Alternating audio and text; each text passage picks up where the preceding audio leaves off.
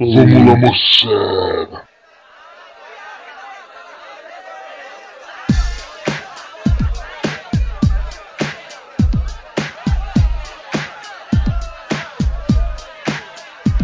Há muito tempo tá rolando essa festa maneira da música popular brasileira. Ninguém me convidou, mas eu queria entrar. Peguei um 75 e vim direto pra cá, pra festa da música do Piniquim, que tá rolando aqui na rua Antônio Carlos Jobim. Tá presente, não tem hora pra acabar. E muita gente ainda tá pra chegar na festa da música do Piniquim, que tá rolando aqui na rua Antônio Carlos Jobim. Todo mundo tá presente, não tem hora pra acabar. E muita gente ainda tá pra chegar. Olá pessoal, bem-vindos a mais uma edição do podcast Cerveja Como São as Coisas. Hoje temos uma cerveja brasileira, a Colorado Temos L, e um tema brasileiríssimo, cultura brasileira. Sensacional. Sensacional, ainda bem que temos um professor de história presente. Nossa senhora, por que, que o Vila falta, né, cara? Que esquisito. não, não era disso que vocês estavam falando? Quase. Hoje com, com, com contingente reduzido, é, temos Yuri, conhecido como Yuri, É, pode crer, velho. e Fabrício, conhecido como Fafá. Não assistam a Rede da Bolinha. Leiam o livro. Adquiram cultura. Vão pesquisar, criançada.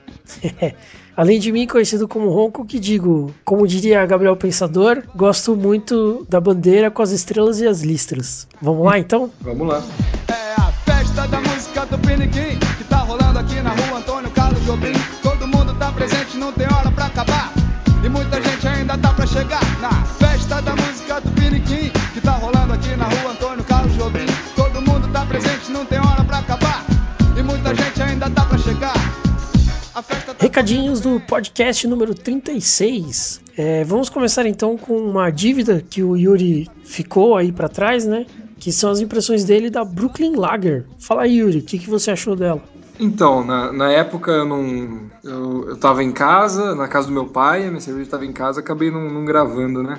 As impressões. E aí o, o Ronco mesmo pediu para que eu fizesse, porque ele achou que eu ia gostar da cerveja. E de fato gostei bastante. Eu achei assim o, o rótulo dela meio simplório, mas é o, é o padrão da, da Brooklyn, né? Não tem muito o que, o que mudar.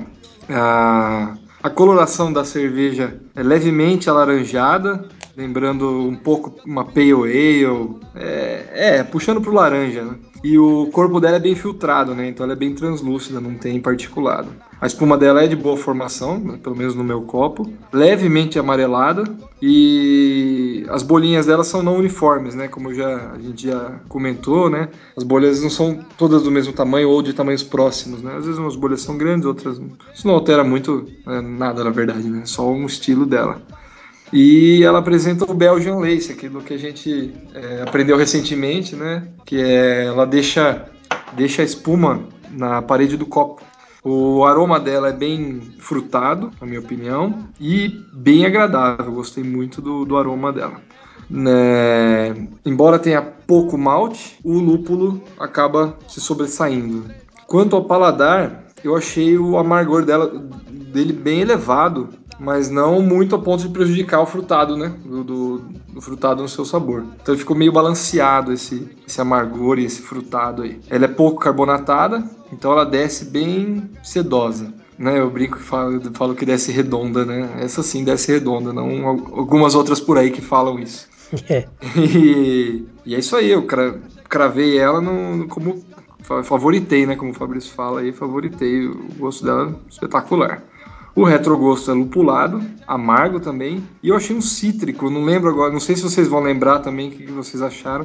Eu achei um cítrico, só não consegui identificar do que. Vocês lembram por acaso não?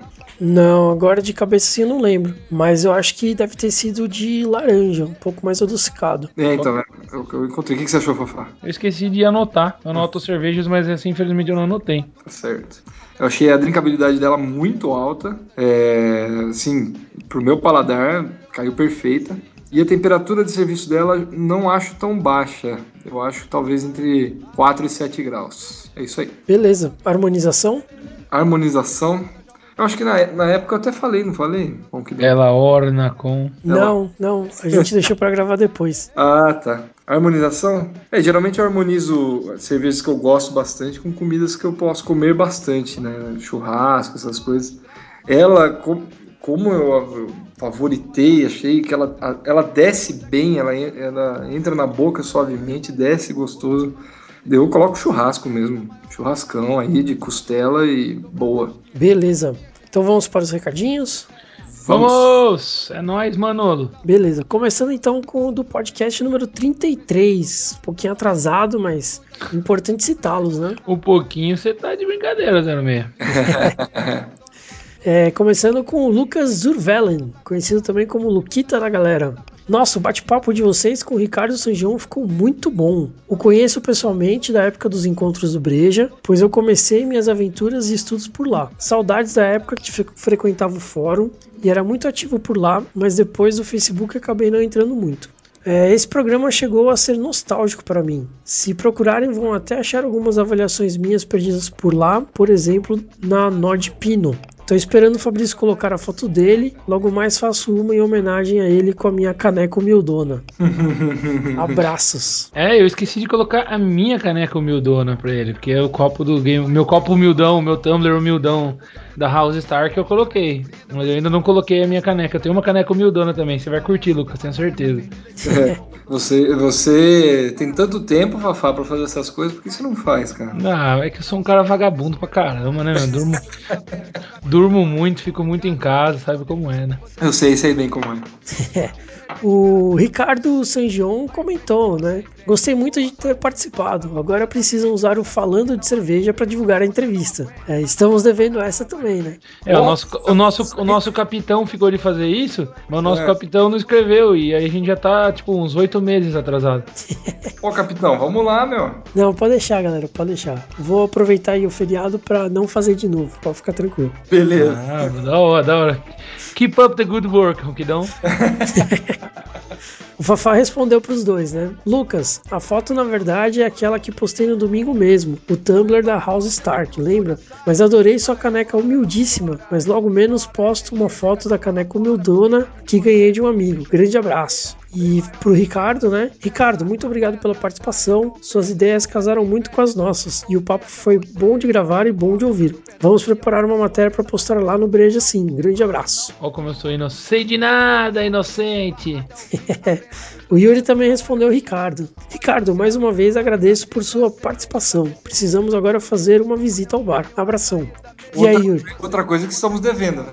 É, então. Vamos resolver isso logo, né? O Rodrigo Reis comentou: Senhores, o problema de financiar uma cerveja caseira é que é proibido comercializar, uma cerveja sem registro no mapa. Então não vejo como fazer isso através do Social Beers. Abraços. E aí eu respondi para ele, né? Rodrigo, o que o Carlos nos explicou é que, como a cerveja é feita em uma cervejaria licenciada, o registro no mapa é feito sim, possibilitando a venda. O problema maior é como vender fora do site depois. O site tem todo o aparato legal para comercializar as cervejas financiadas, mas é possível você planejar o financiamento para que ele tenha parte do lote para revenda externa. Essa revenda só é possível com algum CNPJ, uma vez que bares e restaurantes pedem nota fiscal para poderem comercializar o produto. Abraços! É, achei interessante, né, colocar isso, porque muita gente fica com essa dúvida, né, como é que vai fazer, né, uma vez entrando no Social Beers, como é que vai fazer para comercializar a cerveja, né? E o, eu lembro que eu perguntei isso pro Carlos, porque era uma preocupação nossa também, né? E ele falou que o registro no mapa é feito sim, é, até por conta disso o processo é um pouco demorado, mas é feito o registro no mapa, que é por conta da cervejaria, a gente não precisa correr atrás de nada, né? O, o interessado não precisa correr atrás de nada, só a cervejaria que entra com o processo. E só que o problema é que o mapa fica registrado é, vinculado àquela cervejaria que foi feito. Então, se de repente você quer fazer a mesma receita em outra cervejaria, tem que abrir um novo mapa. Hum, nossa, complicado, né? É, burocracia, né? Não tem é, essa burocracia toda vai me dar a impressão de que a gente mora no Brasil, cara. Ó, oh, que é um absurdo, fica tão fácil fazer as coisas aqui. Não reclamem de barriga cheia, por gentileza. Eu não vou. Não, não admitirei tamanha pancada. Comentários sobre a postagem nossa sobre os guias cervejeiros, né? É interessante que o pessoal gostou bastante, tanto do, da postagem sobre clubes de degustação, como da postagem de guias cervejeiros, né? E aí nós tivemos é, várias curtidas e tal, e tivemos um comentário do Lucas perguntando, né? Pegaram a tabela que estava no Dropbox, porque aquela tá em alta resolução em português. Daí eu respondi mande pra ele, né? Não foi o arquivo que tá no Dropbox, mas acredito que seja a mesma imagem. Porque na verdade eu busquei a imagem no Google Imagens, né? É, e aí acabei colocando, não foi a que tava no Dropbox. Mas acho que é a mesma imagem, sim, tenho quase certeza. O que é muito legal, essa imagem é bacana pra caramba. É, é, seria legal, inclusive, enquadrar ela num tamanho bem grande, assim, né? Tipo um 3x2. Fazer como uma tabela periódica de verdade, né? Sim, sim. É. Fare- Faremos, faremos. Gostei da ideia. Gostei. Vamos pôr na parede da cervejaria. Né, justamente. Então, foi um comentário sobre a postagem falando do podcast 34 que atrasou, né? E foi o, o Lucas falando que, ok, ok, iremos esperar pacientemente, então, porque não teve jeito, né? O 34 atrasou mesmo. 34 que, por sinal, deu um trabalho do inferno, viu? 34 foi o de música? Foi. O 34, Ronquidão, é o nosso Piste de la Resistance. Fiz da Resistance. Então, o Lucas comentou, né? Seguindo os passos do descobrimento, chegando antes tarde do que nunca, está no ar o programa do Cerveja Como São as Coisas. E aí ele respondeu os, os desafios. Então, vamos lá. Fala galera, achei muito legal esse desafio aí de vocês e vou colocar as minhas músicas na sequência também, mas antes vou falar sobre a cerveja. Acho que é de conhecimento de todos que a Caravelli adotou a política de fazer um produto de maior aceitação para o público em geral, o que acho válido, porém fez com que eu gostasse menos dela. No começo da cervejaria, eu achava as cervejas deles fantásticas. Meu gosto pessoal não era tão apurado, mas com certeza valia muito mais a pena o custo-benefício. Confesso que no início, quando soube que a cervejaria passou a ser do seu Jorge e vi que eles focaram mais na imagem, fiquei bastante decepcionado. Porém, como já disse, entendo e aceito bem a posição adotada e acho que de certa forma eles fazem bastantes novos bons bebedores. Ponto a se destacar é que o programa de vocês coincidiu com o do Beercast. Hahaha. É. É, então, é, sobre a cervejaria, né, é, a Caravelli, eu, eu tive essa impressão também quando eles nasceram, né, é, logo que surgiu no mercado, eu lembro que eu comprei algumas, algumas garrafas para experimentar, inclusive uma IPA deles, e o Bila degustou junto comigo. Você degustou também, não degustou, Fafá? Qual? A IPA da Caravelli? Não, ela, ela é IPA. Não. Eu só faço IPAs profissionalmente, só aqui. Eu lembro que a gente tomou a IPA, inclusive a gente achou a IPA um pouco, um pouco fora do estilo, por incrível que pareça. Mas é, realmente, acho que eles sempre buscaram fazer algo que seja dentro do, do estilo, sem grandes novidades. Diferente da Body Brown, né? A Body Brown gosta de inventar que é uma beleza, né? Mas acho que isso não desmerece a cerveja dos caras, não. Acho que eles fazem uma cerveja de qualidade e acho que é, é válido também pelo que você disse, de trazer novos bebedores, né? O que vocês acham? Concordo. É, eu não, eu não experimentei a Caravelli no começo, eu só experimento hoje, né? E gosto, cara, gosto pra caramba. Eu não conhecia Caravelli, cara, porque eu vou dizer pra vocês, bom, vocês sabem, né? Na verdade, a gente, a gente, come, a gente começou o nosso podcast e o nosso site pouquíssimo tempo depois de começar a degustar cervejas especiais. Até então a gente só bebia cerveja de grande circulação, ou tô errado? É, mais ou Né? menos, né? Via, via de regra. Talvez você que degustasse uma cerveja aqui e outra colar, né, Ronquidão? Eu, não- eu não tinha esse costume, né? Pra mim, realmente é uma coisa que não é tão antiga. Então seria hipocrisia minha falar que eu peguei essa cerveja, nossa, lá no. Muito antes, no começo dela. Nem sei quando foi o começo dela. Foi Eu- o começo dela, a gente não tinha podcast ainda, mas tá- já tava, já tinha assinado o Heaven Ice Beer. Ah, então beleza, mas eu só peguei, eu realmente só degustei a cerveja da Caravelli a partir, é, a partir do podcast. Podcast que, né, abriu essa porta pra mim. Então, são poucas, assim, eu, eu já tomava cervejas de trigo, cervejas aqui da região, assim, né?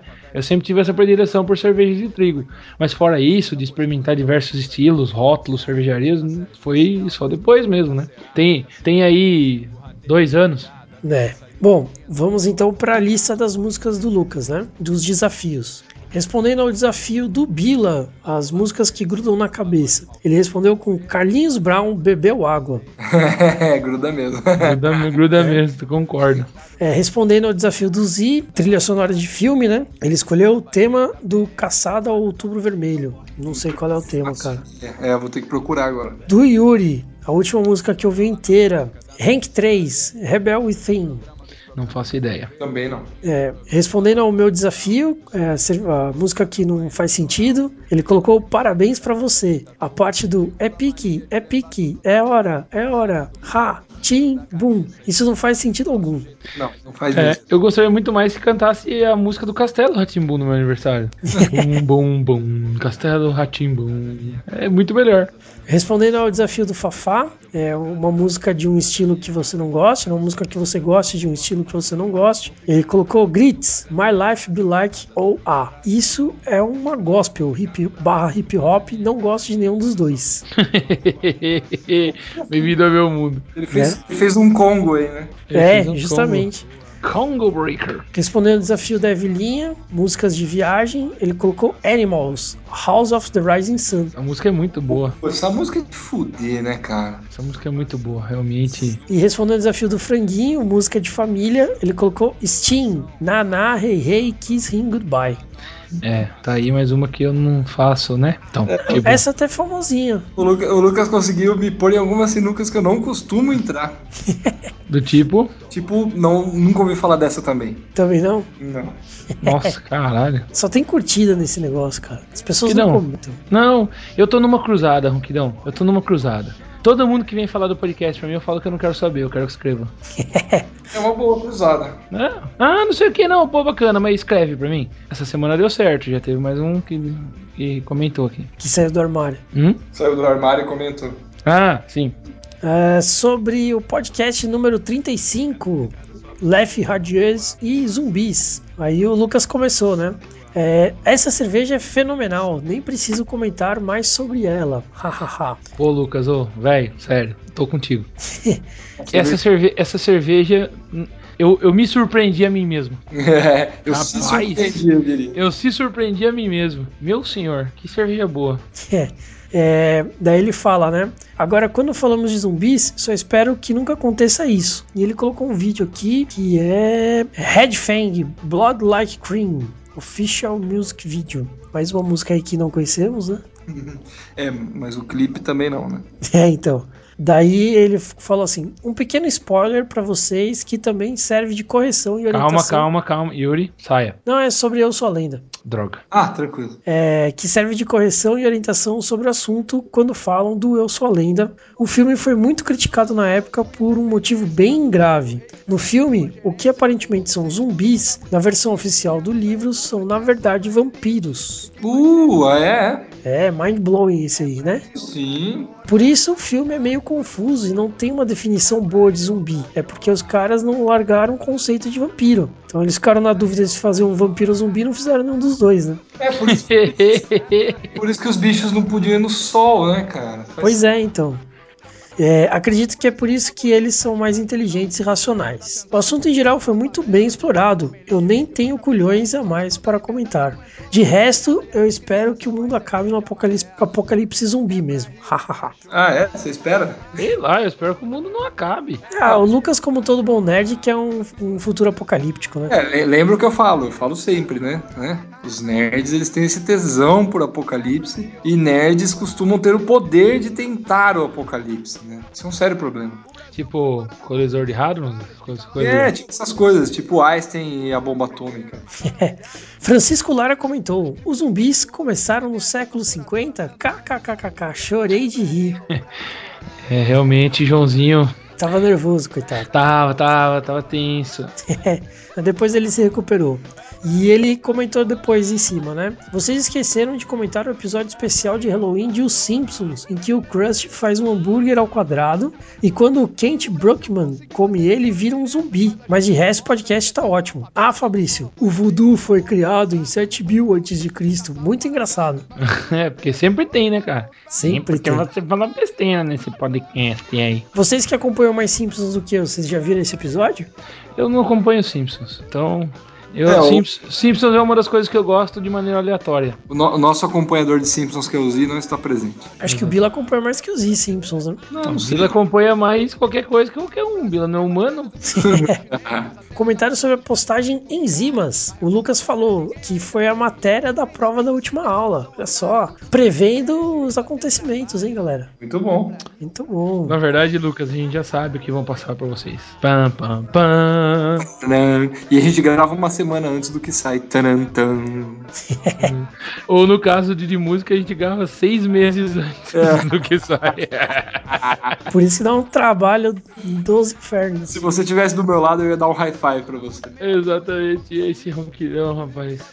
Então, é sobre a postagem da Colorado Demoiselle, a cerveja de hoje. Aê! Estamos chegando. O Lucas comentou: boa cerveja, apesar que da Colorado, essa é a que menos me agrada. Bom, escolhemos bem, hein? Pois é, Pô, então então. eu vou tomar todas as outras coloradas. Bom, É o que vamos deixar isso no pensei. podcast. Não, é o que eu deixar isso no podcast. Eu vou virar um bêbado de Colorado, então, porque, na moral, se as outras são melhores que essa, Ah, mas acho que o Fafá vai ter umas que ele não vai gostar, porque os caras têm umas IPAs aí bem fortes. Ótimo. Não, não, não é que eu não vou gostar, eu não vou comprar, entendeu? Eu sou esperto. É assim que funciona. É assim que a banda toca, menininho. Sobre países produtores, Alemanha, começando aí a nossa nova série sobre os países Ai. produtores, né? Alemanha, né, cara? Puta merda, os caras são muito bons. Que mistério é. da Alemanha. É. Nada, cara, que mundo eu quero mudar pra lá. É isso. É isso que eu quero falar da Alemanha. Comentário do Lucas. Acho que além da influência de estilos, a fama vem mais dos primórdios do povo germânico. Ali no começo, quando os celtas e gauleses difundiram a bebida, é onde se dá o berço da cultura germânica. Em outras palavras, eles sempre foram conhecidos pela cerveja. A questão de inventar novos tipos de malte tem um outro motivo além do comercial. Como na Alemanha ainda se preza muito pela lei da pureza, é preciso arrumar formas alternativas de se adicionar outros componentes à cerveja para, que se, para se conseguir certos resultados e melhorias. Então você altera as enzimas presentes no malte, por exemplo, e isso é uma forma de você adicionar algo na sua cerveja de forma a respeitar a Reinheitsgebot. Ali- Aliás, vocês poderiam ir lá no Beercast e acessar o manual de pronúncia do Reinheitsgebot, ler e gravar se conseguiram aprender. Hahaha. Outra dica é o meu último post na coluna de nerdices do Beercast, onde falo de um estilo alemão bem pouco conhecido. Sobre a sidequest de hoje. E, e eu não, não, não, não, não, não, calma, calma, filho, você tá nervoso? Não, eu tô querendo ir logo. Sobre os países cervejeiros, eu tenho um negócio pra comentar aí, né? Me vê, me vê a cartola e o monóculo, Ronquidão, por favor. É. Mas na verdade, até essa questão aí da, da Alemanha, toda essa tradição de, de- de produção de cerveja, é, tem uma explicação de fundo histórico também, né? É, quando a gente passa pelo período de que se- da história da humanidade que se convenciona né, a chamar normalmente de Idade Média, você tem um certo isolamento das regiões, né? Então essas regiões que ficam isoladas, elas vão focar na produção de determinados, determinados gêneros alimentícios, né? É, você pega, por exemplo, o- os franceses, como nas condições climáticas ali tal, para produção de uva, então os caras ficam lá, isolados, 800 anos produzindo é, vinho. Né? Aí você pega pô, os, os- os povos germânicos, ficam ali também, de certa maneira, isolados até certo ponto. 800 anos isolados produzindo cerveja, salsichão, embutido, né? Então, muito da qualidade e da fama que se ganha por essa qualidade, ela tem esse fundo histórico, né? A gente efetivamente não tem como fugir disso. É da, é da- é da prática que leva à perfeição? A prática que leva à perfeição. E agora, a gente não tá falando de uma prática de 10, 15 anos, né? A gente tá falando de uma, uma prática que, que beira a centenas de anos, né? Beira não, ultrapassa centenas de anos, né? É, é ultrapassa. Tá Beira- beira beira, beira, beira está errado. Beira está errado. Beira milênios, muito bem. Né? Então esse isolamento aí, meu, o cara só tem, só tem aquilo para fazer, como nós falamos no nosso podcast, revisitem nosso podcast sobre história da cerveja aí, né? Não era seguro, não era tão seguro assim beber água na maior parte dos lugares, meu, faça-se cerveja. Justamente. Sobre a Baker Pale Ale, a sidequest de hoje. Essa teve uma repercussão bem legal, a galera comentou bastante, né? É, começando pelo comentário do Patrick, que falou: A Baker Pale Ale foi a cerveja que me fez perceber que a cerveja ia muito além da loira gelada e da ocasional cerveja de trigo. Adoro seu sabor, além de seu custo-benefício é, e fácil acesso para quem está em Minas Gerais. Lógico, né? A Baker é de Minas Gerais, isso facilita muito as coisas, né? O Lucas falou: quando era fácil de achar no Walmart, era uma das minhas Ales favoritas. E o Michael Luiz complementou: degustei essa na mesma ocasião que a Opa Pale Ale e gostei mais da última. É, a Ellen Mella falou, Yuri, né? Porque ela falou no seu, pod, no seu Facebook, né, Yuri? Sim. Ela falou: Yuri, as Baker são de extrema qualidade, mas a com café e chocolate é a minha preferida. E o Yuri respondeu: Opa, bom saber. Também gosto de cervejas com café e chocolate. Vou atrás de encontrar para provar. Valeu. Eu realmente gosto. Aquela, aquela Baden-Baden de chocolate é fantástica, né, cara? Sim, ficou muito boa aquela lá. É, pena que a gente perdeu parte do áudio, né? Podia até gravar de novo depois. Sem problema. Não é problema nenhum para mim isso aí. Vamos então para o podcast de hoje?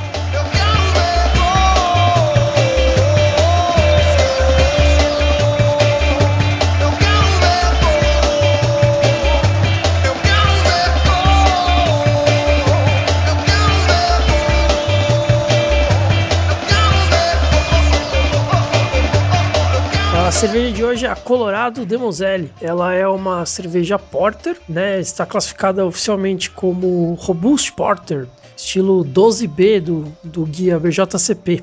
É, Yuri, por favor, comece com as suas impressões. Minhas impressões. Vamos lá. Eu gostei bastante do rótulo. Nossa, que rótulo bonito. Eu, eu costumo até começar pelo, pela aparência externa da, da garrafa, mas eu tô até pulando a garrafa, porque eu também gostei da garrafa. Essa, ela é baixinha gordinha, do jeito que eu gosto, assim. É, do jeito que eu quero que a nossa seja um dia. E, mas o rótulo é bem bacana, ele tem uma colora, coloração bem marcante, assim, é, é, meio aquelas pinturas camaleão de carro, você olha meio azul, meio roxo, o que será que é isso, né? Gostei. E a textura do, do da parte de papel, ela é agradável, é diferente, eu gostei bastante. Muito, muito interessante. Vale a pena no mercado, se você não quiser gastar os 13 reais que eu paguei nela, pelo menos vai lá e passa o dedo no rótulo, assim, é, é legal. É, e até a tampinha, né? Você vê que tem uma artezinha aqui em cima da tampa. É, e... tem o ursinho da Colorado, né? Isso. E isso é bacana, isso é legal. A gente sabe que não é muito barato de fazer, né? Principalmente se for produzir em larga escala. Mas é, é um mimo que você tem que fazer, né? Ou isso, ou fazer que nem a Caravelle e coloca um, um, papel por cima, né? Um plástico. Plástico. Adesivo metalizado, hein? Coloquei. Eu sei, Ronquidão, foi só brincadeira. desculpa, cara velho. Desculpa, Ronquidão. Tá, tá, desculpa, pintado. Mas é o seguinte, na verdade não é um adesivo metalizado, né? Ele é um adesivo plastificado mesmo. O, essa cerveja, o aroma dela eu achei. Já no aroma já diz como ela vai ser amarga, né? Eu coloquei no copo e Antes de prestar atenção em qualquer outra coisa, eu fui direto sentir o aroma e senti esse defumado, meio café, até tem café, é meio que padrão falar café em cerveja escura, até tem café, mas é, é muito mais malte torrado e, e, esse, esse, ela te dizendo que ela vai ser amarga, né, do que o próprio café em si. A coloração dela é preta, sem dúvida, né, Coca-Cola, bastante turva, passou luz, eu coloquei ela contra a luz, não passou luz, ela é extremamente turva e a espuma dela pouco persistente, pelo menos no meu copo, ela não, não subiu muito na hora que eu coloquei, baixou logo, não foi nula em nenhum momento. Em nenhum momento a parte de cima do copo ficou cor de cerveja, cor da cerveja. Mas é, é, foi bem rapidamente que ela ficou com um filetezinho meio milímetro, mas foi rápido. E a coloração dessa espuma bem amarronzada, quase marrom mesmo, um creme, um, um laranja escuro, chame como quiser, um quase marrom. É... E tem o Belgian Lace também, que eu comentei agora um pouco nos recadinhos, né? E tô comentando de novo. O Belgian Lace, que é essa capacidade da espuma que tem de se agarrar na lateral do, do copo. A, a hora que eu tomei a cerveja foi, foi mais espantoso ainda, porque aquele amargor forte que ela acusava no aroma não foi tão forte assim. Foi, houve amargor de, de malte torrado, mas sem extremismo nenhum. E ela desce bem sedosa, ela é pouco carbonatada aparentemente, ela não, não vem com aquela. aquela é, que nem quando você toma uma Sprite que ela fica borbulhando na sua boca, isso não acontece. Ela desce muito bem, muito leve, muito refrescante. É, eu, eu falo leve, o Fabrício vai falar pesada, né? Eu falo leve porque ela desce fácil. Ela é pesada pelo corpo dela. Né? O corpo dela é bem recheado, né? Dá pra sentir que ela é, te alimenta mesmo. Mas eu, eu chamo leve, a parte leve é a parte que ela desce bem, você, você engole. É daquelas que você consegue dar vários goles seguidos, né? Não só dois, três golinhos, né? Muitas cervejas de trigo são assim, muito saborosas, mas você dá dois, três goles no máximo. E nesse caso não, nesse caso aqui ela, nossa, eu consigo tomar litros. Até coloquei aqui que o, a drinkabilidade dela é bem alta, bem alta mesmo. Ela vai longe. O retrogosto dela é maltado, esse malte torrado, esse amargor. Mas eu não, não, não consegui achar nada de muito diferente do que isso. Isso não é ruim, isso é bom. Ela, ela, ela entrega aquilo que ela oferece, né? Mas eu não sei, depois eu vou ouvir a opinião de vocês, mas no retrogosto eu não achei nada além do malte torrado. Muito boa cerveja, de verdade, muito boa. A temperatura de serviço eu coloco baixa. Eu tomei desde que eu, da hora que eu tirei da geladeira quase congelando até agora há pouco, dei uma esperada no copo. Eu achei que no, no começo ela estava ela tava melhor. Não que ela ficou ruim depois, mas entre 2 e 5 graus eu colocaria como ideal. Beleza. Fafá? Cara, Yuri falou pra caramba e falou bem, cara. Tamo aí juntos. Acho que a cerveja agradou tanto a ele quanto a mim. Espero que a você também, não. Imagino que estamos é, novamente frente a uma das nossas unanimidades. Se bem que hoje, como a gente está com quórum reduzido, fica um pouco mais fácil. Mas é uma cerveja muito gostosa, muito boa. É, para mim, ela tem um aroma adocicado malte torrado e as notas assim, nota para mim de mel e café, bastante nota de mel e café para mim assim nesse no aroma dela, né? Eu não coloquei ela como preta, eu coloquei ela como um marrom extremamente escuro, porque o meu aqui no, no finalzinho dá para ver um certo reflexo nela, né? Um certo reflexo marronzado.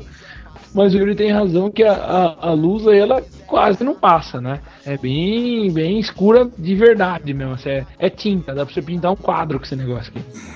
é, pra mim, a espuma ela foi de boa formação, mas uma duração baixa. Novamente, né? Aí pra galera que tá começando a acompanhar a gente agora, isso é uma característica de cervejas ale né? Essa questão dela ser não espuma, né? Dela ficar flat e tal. Essa é mais uma das coisas que me faz gostar bastante das, das ales. Eu não sou assim um cara muito fã de, de espuma, confesso. Gosto do meu copo bonitinho, flat, assim. De malte torrado, né? Ela tem um gosto de malte torrado muito destacado. Com notas para mim também aí de cacau, né? De cacau torrado, café. E ela tem um leve gosto gramíneo para mim. Ela passa um leve gramíneo aí. Talvez seja a escolha do lúpulo, né? Eu não sinto o amargor do lúpulo nela nesse momento mas é, é, o predominante é a torrefação do malte, mas para mim ela tem esse gosto de gramíneo aí no fundo, no fundo dela, um, uma terceira etapa de gosto que aparece assim, né? É, carbonatação baixa também é uma das características, né, de cervejas aí não tem não tem aquela carbonatação a maior parte dela que não possa ter. É, ela tem um corpo muito sedoso, muito refrescante e ele é pesado, por isso que eu disse que eu ia falar pesado, né?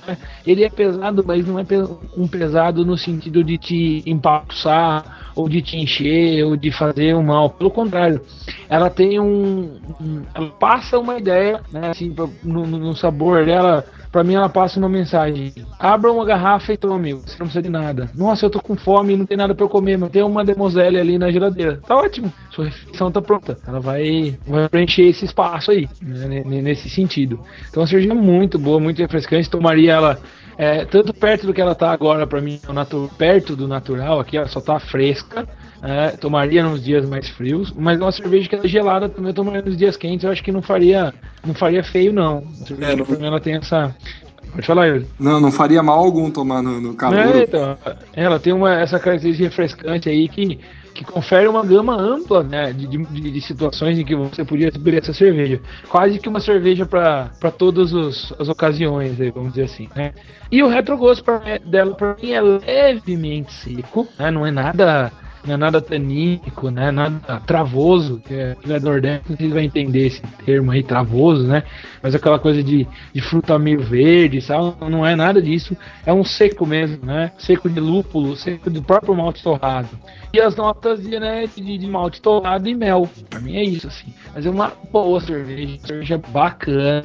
Se você tiver alguém aí que, né, por, por exemplo, né, seguindo aí o nosso desafio de simplificar as coisas, Se tiver alguém que fala, pô, não gosto de cerveja porque toda essa cervejada é tudo gosto de água de batata, parece que eu tô tomando água.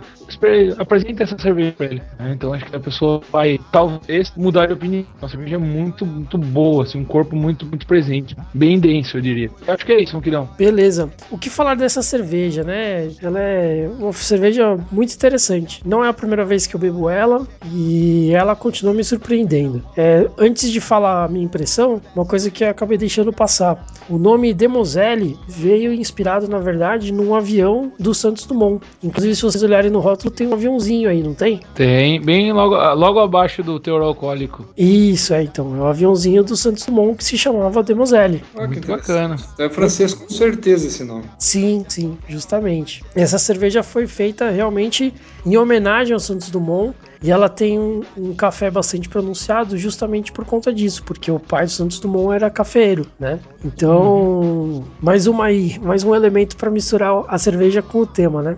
Ótimo. Bom, começando pela, pela aparência dela, ela é uma cerveja bastante interessante, né? Eu concordo mais com o Fafá do que com o Yuri, que ela é uma cerveja marrom escura, ou pode até ser preta, mas ela não é preta opaca, uhum. né? Ela apresenta aí algum brilho e tal, algum reflexo, e mas é uma cerveja bastante bonita, assim, né? A espuma dela é uma espuma bastante persistente, é uma espuma cremosa, tem uma boa formação e é uma espuma que apresenta coloração, apresenta um marrom médio de coloração.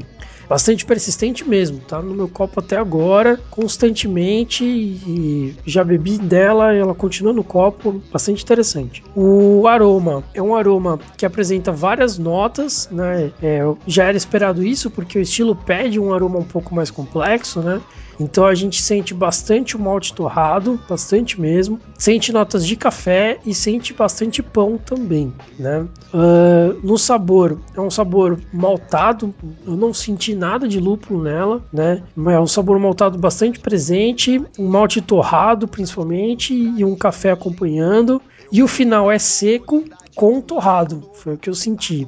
Achei o corpo dela um corpo médio, achei que ela podia ser até um pouco mais encorpada para encaixar mais no estilo, né? Mas achei de um corpo médio. O álcool não é muito pronunciado, ele só aquece no final, ele não, não, não esquenta muito a boca. E a drinkability dela para mim é média alta, principalmente nos climas que a gente está tendo agora, né? Uns climas um pouco mais frios. Né? No verão ia ser um pouquinho mais complicado, porque ela, ela acaba aquecendo a gente no final, né? A barriga esquenta, a boca não esquenta, mas a barriga esquenta. Sim. É, então acho que ela, a drinkability dela aumenta em climas frios. É, a temperatura de serviço. Quantos que você falou, Yuri? Entre 2 e 5. 2 e 5? Eu colocaria um pouco mais alto, eu colocaria 4 e 6. É, eu ia, mandar, eu ia mandar um 5 a 8, né? Mas tudo bem. É, mas é por aí. Porque cervejas mais maltadas elas pedem uma temperatura mais alta, né? Pra gente sentir mais aí a, a complexidade do malte. E seguindo com a proposta do Ricardo, essa é uma cerveja que eu apresentaria para quem quer conhecer cerveja escura. O cara fala assim para mim: Nossa, eu tô afim de experimentar uma cerveja escura. Qual que você recomenda? Colorado de Moselle. Porque bem, colocado, bem colocado, Ronquidão. É, então, porque é uma cerveja que ela não exige muito conhecimento de você, é uma cerveja de boa qualidade, uma, bastante saborosa e ela não espanta quem tá bebendo a primeira vez, né? Então acho que caberia bem. O que, que vocês acham? Não, ela bacana. É levinha, ela é levinha. Não. Não é não. Ela dá-lhe um coice na orelha, menino. É, e a relação de preço, o Yuri falou 12 reais, né? 12,99. 12,99. Fafá, quanto você pagou? Isso aí também. Tá, eu paguei um pouquinho mais caro porque eu não comprei no mercado, comprei no, no empório, né? Mas aí você pode colocar entre 12 e 18 reais a cerveja, né? Que é o preço que normalmente você vai encontrar. Mais algum comentário? Cara, acho que não. Acho que tá tranquilo. Então vamos para o tema que esse podcast vai ficar muito. Na palma da mão pra na palma da mão pra aliviar, na palma da mão pra aliviar, na palma da mão pra aliviar, na palma da mão pra aliviar.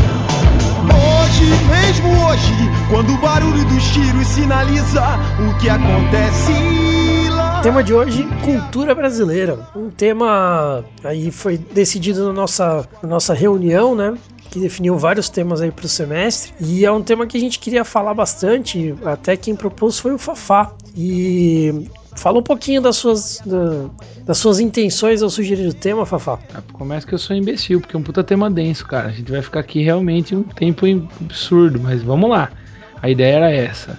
Cara, eu acho bacana, acho bacana discutir cultura no nosso país, né? É, eu tenho medo e gostaria de dizer para as pessoas que muito do que a gente vai falar vai acabar resvalando aí em uma polêmica da semana passada, que foi a polêmica da, da, da tal da banana aí, né? A gente necessariamente vai falar das bases da cultura brasileira, então vai ser. Não, não é oportunismo, né? É, mas foi lá, sei lá, de falar o que forma a nossa cultura, tentar fazer as pessoas que nos ouvem, pelo menos, enxergarem o que está em volta delas e tentar desvelar alguma coisa, tentar tirar um, tirar um, lá, Preconceito. é, tirar os preconceitos das pessoas aí, né? A gente vê que não existe algo como uma cultura pura, né? Essas são coisas que elas inexistem.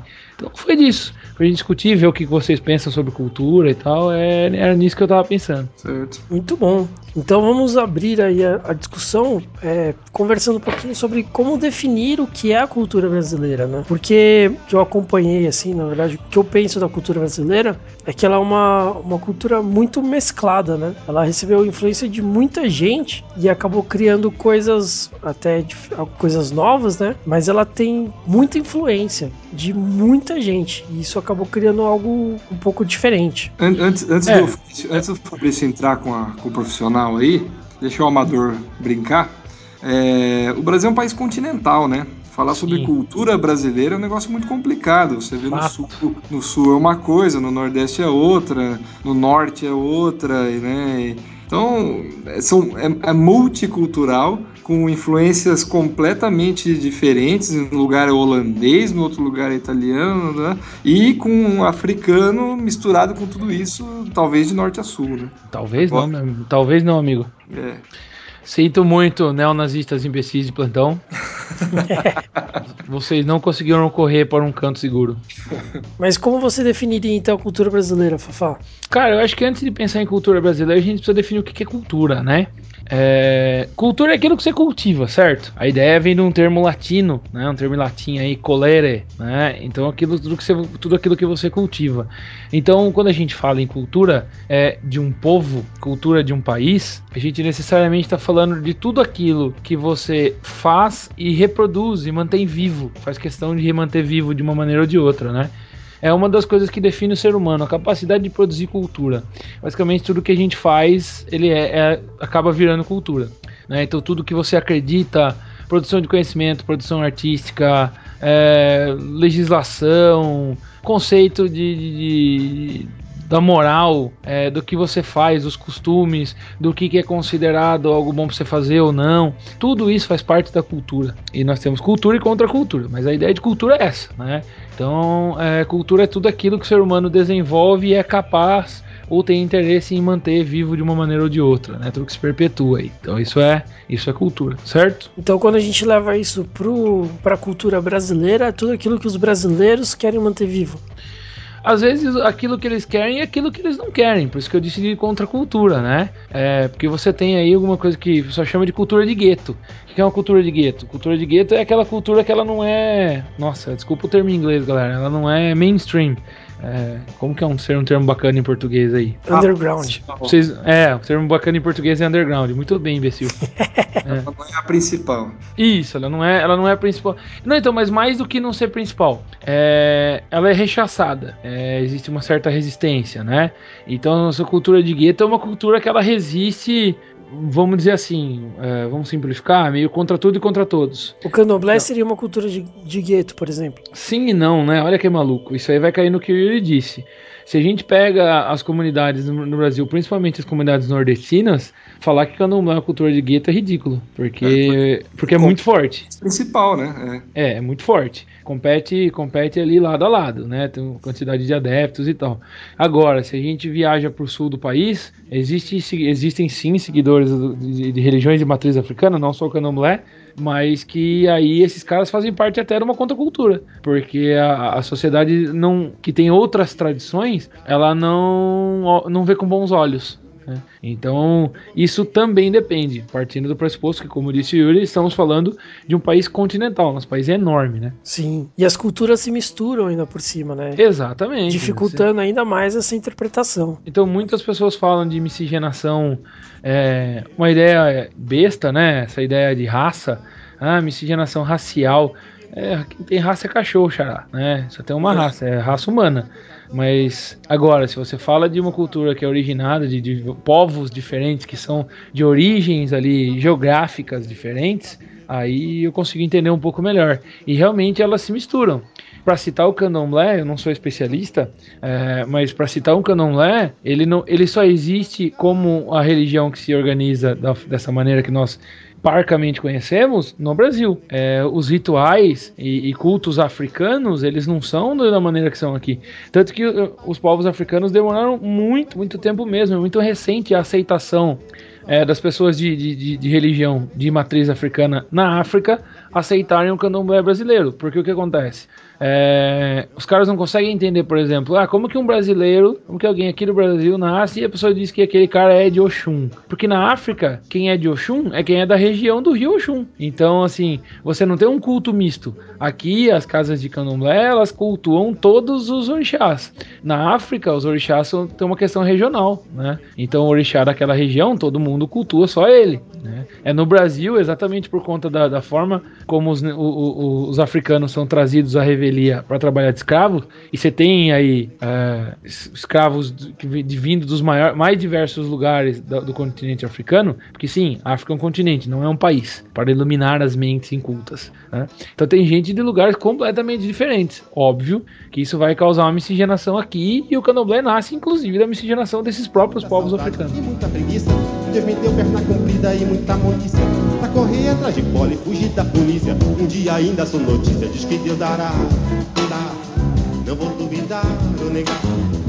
E se Deus não dá, como é que vai ficar ou negar?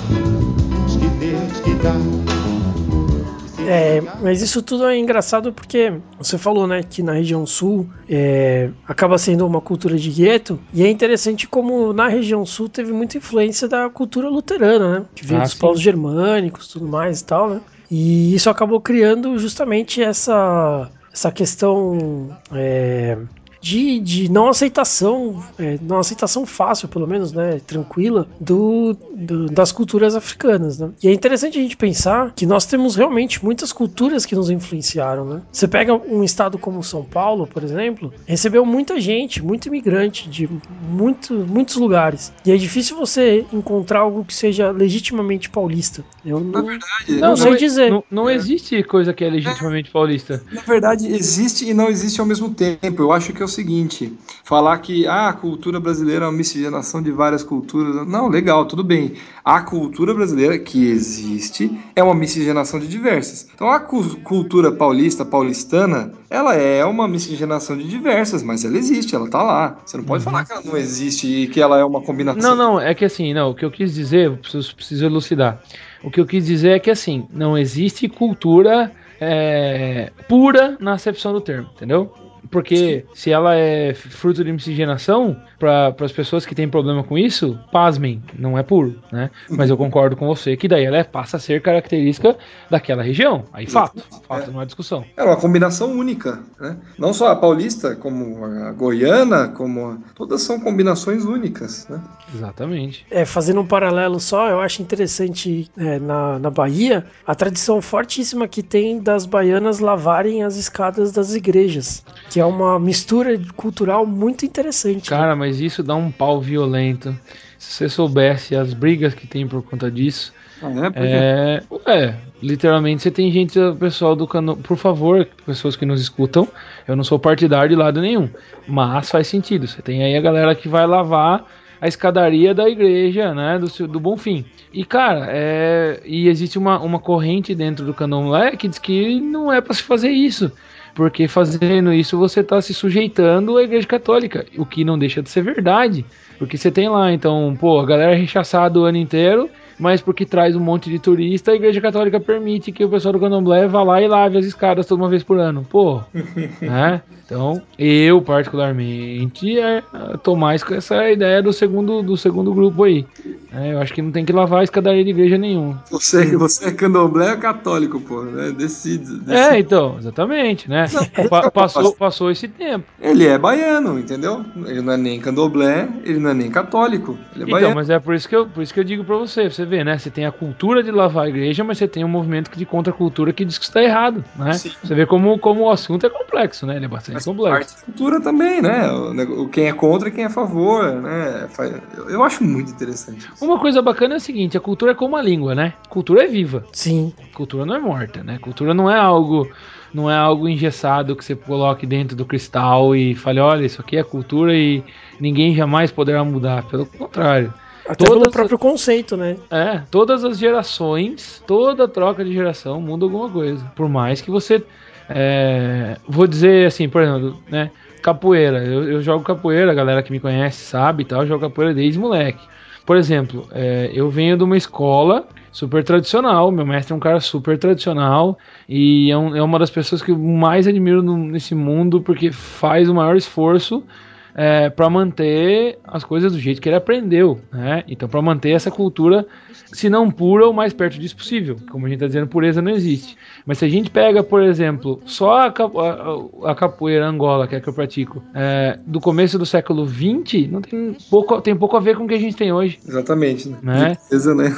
Então, mesmo, mesmo você é, tendo me- mestres que são preocupados e que dedicam a vida a manter as coisas mais perto do tradicional possível, é inegável que um- elemento aqui, outro ali, uma coisa aqui, uma coisa ali, vai mudar. Invariavelmente. Ainda mais um mestre que era vivo no começo do século XX, né? Como assim? O seu mestre, né? Ele tem Não. 126 anos, né? Rapaz, ô louco.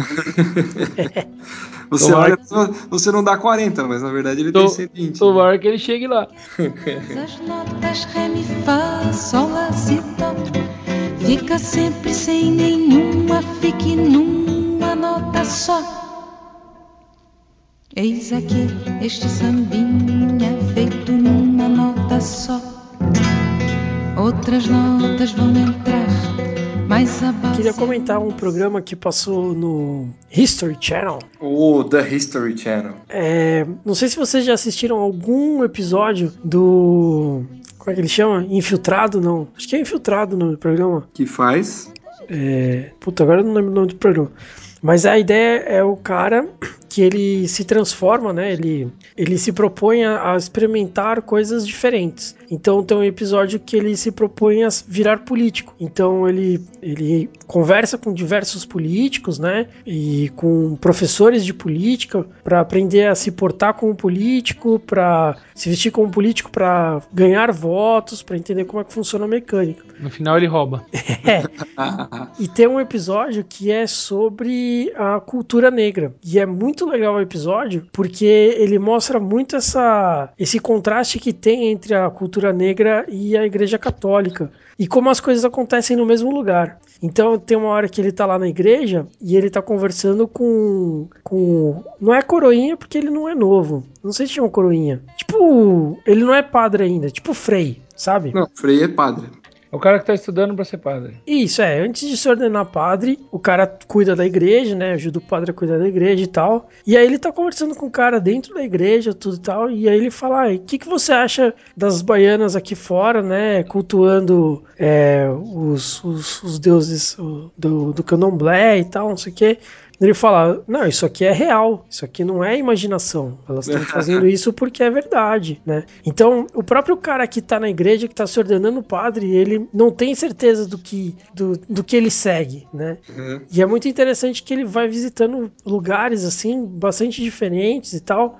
E inclusive faz trabalho, né? É, tenta outras, outras culturas e tal.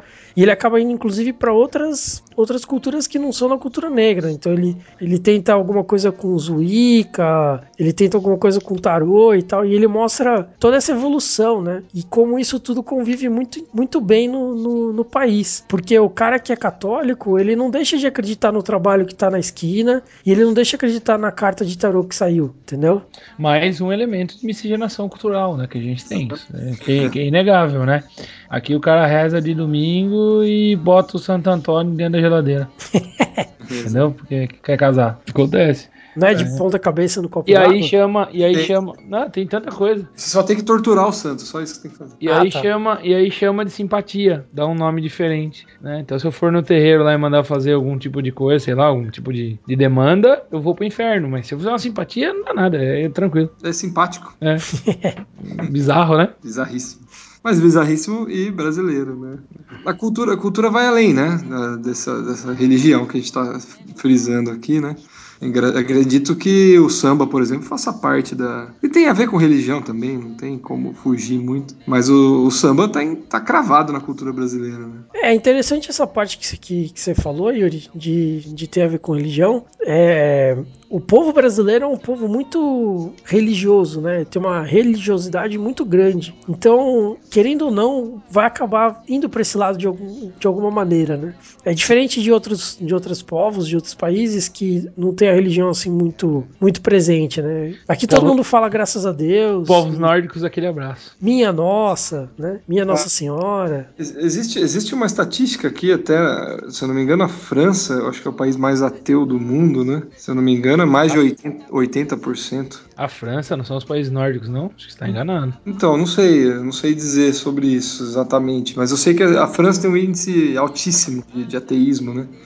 E aí você pega a influência, tudo bem que eles tiveram, tá bom, não sei, pouco a ver talvez com a nossa colonização, né? Mas a gente tem Pelo holandês, contrário, não, a gente tem holandeses, a gente tem alemães fortes, a gente tem é, Italianos. português, italiano, espanhol. Mas onde que, onde que a França se, se cravou aí na Rio, cultura Rio de Janeiro, né? Em Rio de Janeiro, bastante forte. Pernambuco, forte. Pernambuco é mais holandês, né? Pernambuco é. Mas Rio de Janeiro, Rio de Janeiro é muito forte a influência francesa. Né? Tiveram várias tentativas de colonização. E mesmo depois, quando vem a, a- a corte, é, a sociedade de corte é uma sociedade que se inspirava né, muito na sociedade francesa. Né? Então, a- durante muito tempo, o Rio de Janeiro, a língua não oficial, mas oficiosa era o francês, né? Então, se as pessoas falarem francês, também muita influência inglesa, por conta de toda a influência que a Inglaterra tinha na política né, nacional e tal, mas o francês é muito, muito forte. Não, porque eu, ta- eu tava Até, tentando. até, até por isso o porta, porteira, de porte, fenêtre, né? Esse, esse, esse arranhadinho aí do R, por exemplo, né? Me corrija se eu estiver errado, Evelyn, por favor, me corrija se eu estiver errado. Mas até onde eu sei, isso é de influência de, da língua francesa, né? É, e o, e o S puxado do português, né? É, o porta, porteira, portão? Não, não, o S, o S puxado Não, é S. de Portugal. Vocês, Vocês. todos os encostas nos montes de Portugal. Faz Isso. sentido. É. Mas o. Então, mas eu, eu tava. Eu tava tentando, na verdade, na minha cabeça aqui, imaginar por. Porque na minha cabeça tinha pouca influência francesa, né? Se tinha a ver com essa falta de religiosidade do- dos franceses, né? E não, pelo jeito não, né? É, mas talvez os franceses sejam isso que você tá falando agora, né? Porque os franceses também. lá. Mas hora pra outra que esse negócio desse acontece, né? Então, mas os franceses não tinham essa tradição. Até onde eu sei, essa tradição tão forte, não, de não ser ligado à religião, eram muito ligados. Inclusive, durante a reforma protestante e a contra-reforma, tiveram tretas homéricas lá, né? Aí na época da, na época da Revolução Francesa, eles rompem, rompem vínculo com, com as religiões e tal, né? Mas depois Napoleão volta a permitir a Igreja Católica, na, culto católico na França. Então, bom, e no peito dos desafinados também bate um coração.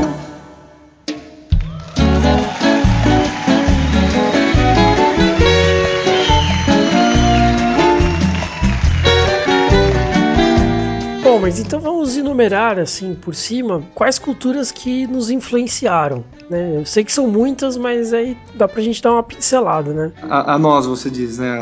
A pessoa, não nós, região. Nós Brasil, Ah, nós, Brasil. nós Brasil, é. Certo. Eu diria que da Europa, praticamente todo o oeste europeu nos influenciou, né? É. Portugueses, espanhóis, franceses, alemães, italianos, é, ingleses, todo mundo tem, tem um pezinho aqui. Estados Unidos, é, principalmente é, na segunda metade do, do século XX, né? E os povos africanos com muita força também, né?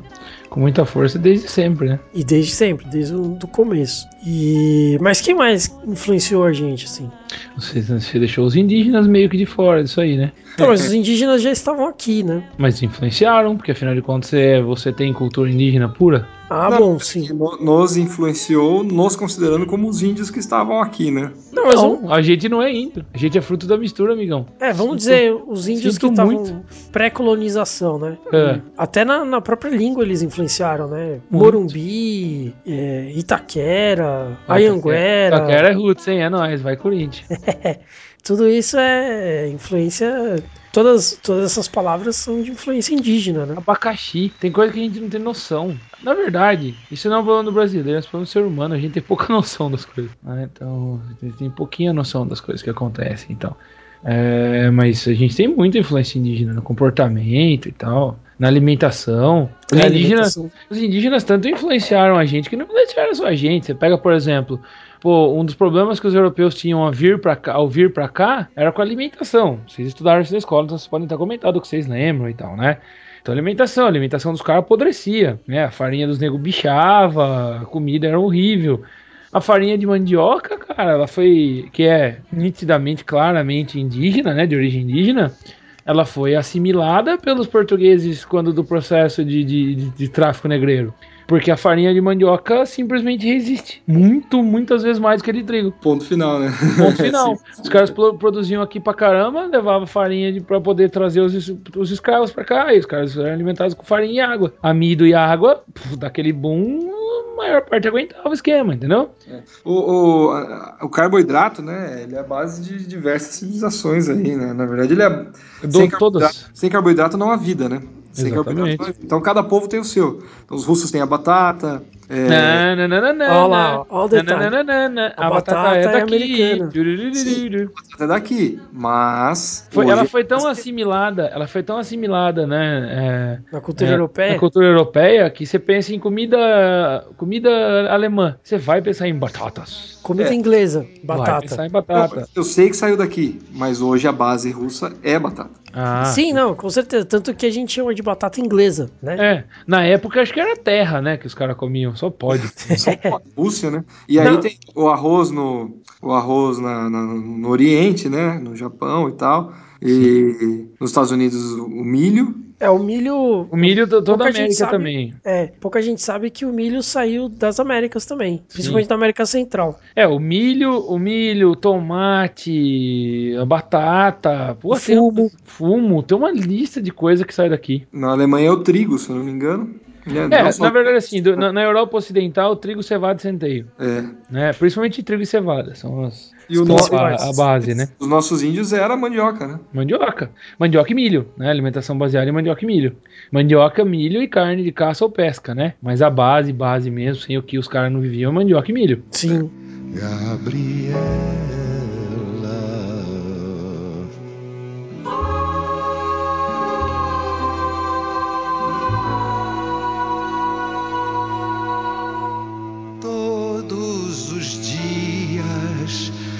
Esta saudade. Mas voltando pra pauta, é, vamos contrastar agora um pouquinho as culturas que nos influenciaram com as culturas que nós influenciamos, né? É, a gente citou aí o uso do, do milho, da batata, da mandioca e tal. Mas nós influenciamos muito mais, né? É, hoje o, o samba, apesar de ser símbolo é, brasileiro, já está inserido em o, conceito de samba, de carnaval, já está inserido de carnaval do jeito que a gente faz, né? Já está inserido em várias outras culturas aí pelo mundo afora. né? É, eu ia te dizer o seguinte, pra você ver como são as coisas, né? Apesar de todo o preconceito, eu vou dizer só da parte que eu conheço por causa do meu dia a dia. É, a cultura de matriz africana aqui no Brasil, por muitas e muitas vezes ela é menosprezada, ela é louvada fora do país. Sim, então, é, então, o samba como ritmo musical, o carnaval como manifestação cultural, a capoeira como manifestação cultural, é, muito da música brasileira, né? Os caras são louvados, né? É, na América do Norte e principalmente na Europa. E aqui é rechaçado. É bizarro, né? Mas isso- Interessante o comentário. Isso- Pode bom, falar, Iro. Não, é que isso acontece também na música com funk, né? Que aí não é questão de cultura africana e tal, é cultura soci- é problema social, né? Problema. É uma questão social, né? Então o funk que ele é largamente aí é, ouvido pelo povo e que muitas vezes, na maior parte das vezes, é menosprezado, né? Tanto que a- o, o MC Garden, né, que é o que ele faz o funk consciente, né, tem umas letras muito bacanas, vale a pena ir atrás, um cara genial. E aí numa entrevista perguntam pra ele, né, mas nossa, com essas letras e tal, e por que o funk, né? Ele falou, é, o, o funk é o que o adolescente da classe baixa tá ouvindo, né? É o que a criança, o adolescente da classe baixa tá ouvindo. Eles são o meu público-alvo, eu quero passar é, conhecimento para eles, eu quero que eles me ouçam. Não tem outra, outra forma musical de eu fazer. né? E é uma não- puta. E não só da classe baixa, viu, cara? Eu que acabo lidando aí com o pessoal que um público que é de classe C, C pra B, né? É, o funk hoje tá dominando. O funk é pra eles o que na nossa infância, tenra infância, era o sertanejo, o que depois foi o pagode, É, o que depois foi o, o pop rock ou rock. O né? axé, né? Passou pelo axé. Ainda. Passou pela Axé, isso, passou pela Axé, fim dos anos 90. Bem na viradinha, anos 90, começo dos anos 2000, 2000 renasceram as bandas né, no Brasil aí, muitas bandas, Ira, Capital Inicial, é, Paralamas foi- voltou a ter destaque e tal. Los né? Hermanos. É, foi mais pop rock, né? E também É. foi uma E- explosão por conta dos acústicos, né? Mas, mas é por isso que eu disse, rock ou barra pop rock, assim, né? Se não é um rock. O Ira, tanto que o Ira demorou, foi o que mais demorou pra fazer um acústico, né? O Ultraje Record, que é fantástico, excelente, maravilhoso. Aliás, Também um- revolta aí. uma observação sobre acústicos é aquele movimento que acontece pra destruir as bandas, né? Puta, cara, como eu gosto de acústico, que não fala isso. Não, os acústicos são sempre ótimos, mas depois do acústico todas as bandas acabam. É. Pode pegar, a Cidade Negra fez acústico, morreu. A Capital Inicial fez acústico, lançou uns CDzinhos bostas e tal, morreu, né? Não, mas não Todo morreu, mundo, né? cara. Não morreu. A, a diferença é que esses caras continuam fazendo sucesso com a mesma faixa etária. Então, por exemplo, quando eu tinha. Aqui a gente era um pouco precoce aí, né? Acho que a gente ouvia isso quando a gente tinha tipo uns 13 anos, 14, vai. É, os meus alunos no ano passado, de 16 a 18, fissurados em capital, indo no show. Ai, vamos, vamos, Fabricião, galera. Minha Já fase, foi. minha fase disso aí passou, cara. Desculpa, eu, tô- eu tô em Passou outra. faz 16 anos. É, então, eu tô, tô em outra, né? Passou faz 14 anos, passou faz metade da minha vida. Mas então vamos voltar pra pauta e vamos fazer uma perguntinha do Rouquinha.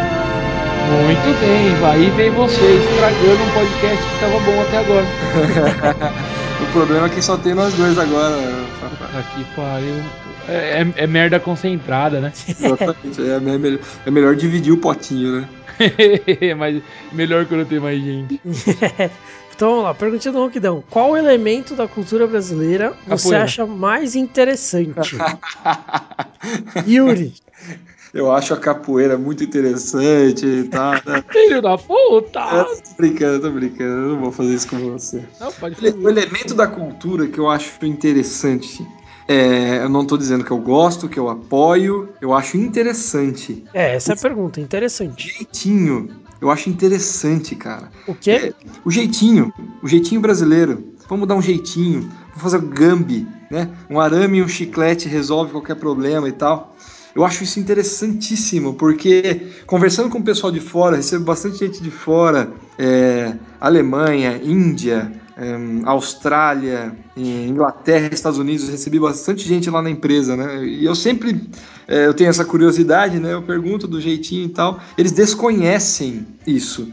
É, não é que assim, ah, não, isso a gente não pratica lá. Ele fala, mas é sério? Vocês fazem isso? Do tipo, nossa, vocês tentam dar um jeito que não é o oficial, não é o padrão, não é o. o é, Vocês o tentam, indi- burlar, vocês tentam burlar as regras? é, do tipo, nossa, custo é que natural, custar, né? Custo que custar, vocês vão fazer a máquina voltar a operar, assim, né? Ou então. É, eles não entendem esse conceito. Eu acho interessante. Eu não apoio. Eu realmente não apoio. Eu acho que as coisas têm que ser feitas da maneira correta e tal. Mas é um negócio interessantíssimo. Aparentemente, pela. Tudo bem que meu espaço amostral aí é bem restrito, mas surgiu aqui. Pelo, ao que tudo indica, o que todo mundo fala, o que se fala por aí, né? Surgiu aqui esse negócio de jeitinho. E é, eu, eu, o meu voto vai para isso. Beleza, Fafá? Como você não perguntou o que eu mais gosto, posso primeiro falar o que eu mais gosto e depois o que eu acho mais interessante? Pode. Ah, eu Não, ia- não. não, se fosse você. Oi? se eu fosse o Ronquidão, eu ia falar que não, só pra te ferrar. Ah, é que o ronquidão. Claro que assim, eu sou um cara muito envolvido com cultura de matriz africana, né? Então eu vou dizer pra vocês que a capoeira, que é a resposta óbvia pra mim, porque como sabe que eu sou apaixonado, é, mas a questão da musicalidade. É, a musicalidade brasileira eu acho mais interessante, né? Porque ela mistura to- elementos de cultura europeia com cultura africana, com cultura indígena e dá um- uma música que é, ela é, meu, diferente das outras músicas do resto do mundo. Claro, vocês vão poder me dizer, e obviamente que em outros lugares do mundo também tem coisas muito interessantes. Né? Não estou menosprezando as outras movimentações culturais, mas a, de, a do Brasil é muito bacana, cara.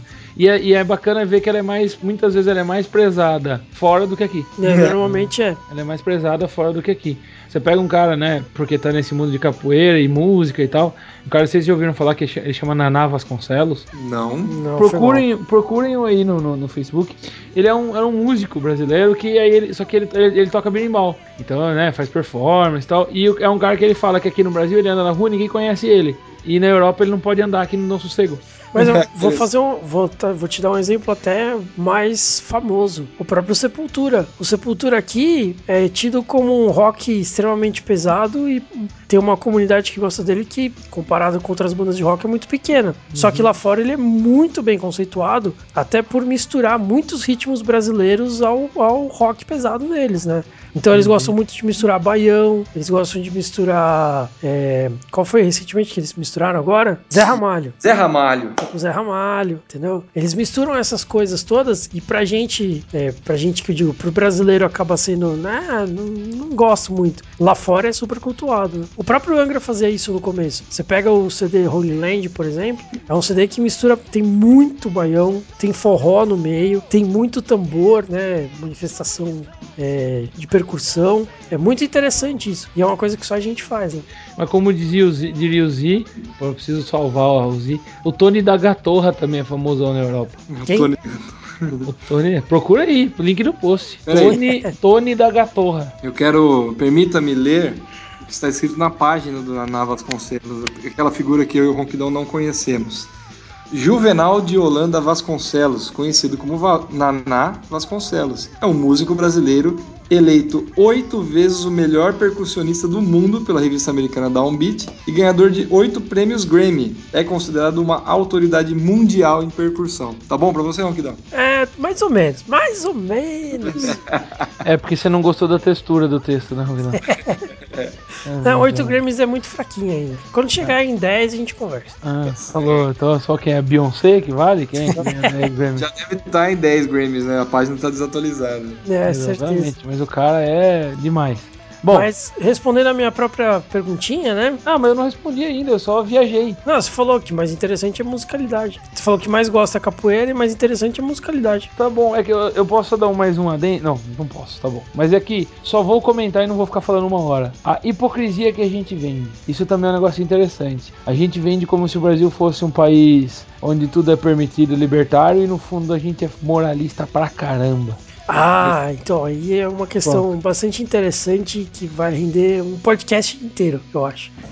Porque eu, eu realmente não entendo. É, certas coisas são, são tão, tão liberais no Brasil, né? Como a questão da, da, da miscigenação religiosa, por exemplo. Mas outras coisas que são muito mais aceitas mundo afora e, e são muito mais simples de aceitar, né? Porque você não tem que você não tem que, que duelar com a sua fé, né? São coisas palpáveis, né? Como, por exemplo, a questão das propagandas antidrogas, a questão do, do Uso das de segurança, né? De É, de um do- carro, sai pedaço de gente voando. isso, é, das, das propagandas de impacto, né? Ou mesmo do- das relações homoafetivas. Tudo ofende. É, é, qualquer coisa que vá contra a família e a propriedade parece que né, é um tabu enorme, né? Mas é um outro podcast isso. Sim. Pra mim, um elemento que eu acho muito interessante na cultura brasileira é a questão da, da- dessa aceitação da miscigenação mesmo, né? É, no- nos Estados Unidos, a segregação é muito forte, por exemplo. né? E em outros países, nos países europeus,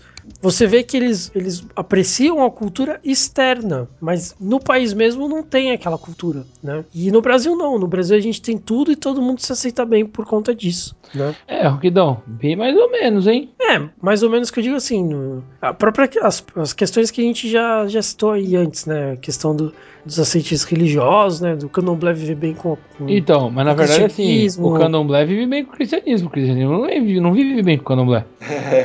Na verdade, mas na o- Porque uma, uma, uma coisa, não, uma coisa, o Frei tava uma coisa tem, uma coisa tem muito a ver com cultura. Mas aceita quando é interessante economicamente, Ronquidão. Não seja inocente. É. Não, ele, Não sei, ele não, tava por de favor. boa. Não, ele tava de boa. O no grande programa pro- lá ele apareceu e ele tava de boa. Pra é, ele, lógico, ele vai aparecer no, ele vai aparecer no, no programa e sentar a madeira. ué, outros caras que apareceram no programa sentaram madeira. É, sei lá.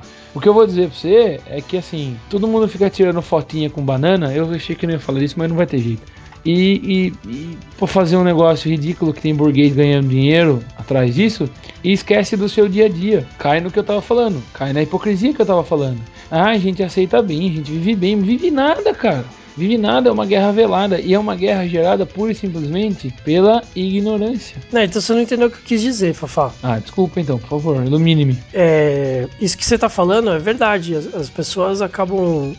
O Brasil é muito alimentado pelo pão e circo, né? Então, se a novela da Globo é boa, tá tudo bem. Uhum. Você não tá se fudendo todo dia, passando quatro horas no trânsito e pegando o metrô lotado. Não, porque a novela é boa, então tá, tá tudo tranquilo. Entendi. Mas o que eu digo é assim, é essa facilidade que o brasileiro tem de incorporar outras culturas, entendeu? Ah, tá, tá, tá. Porque nos Estados Capacidade Unidos, por exemplo.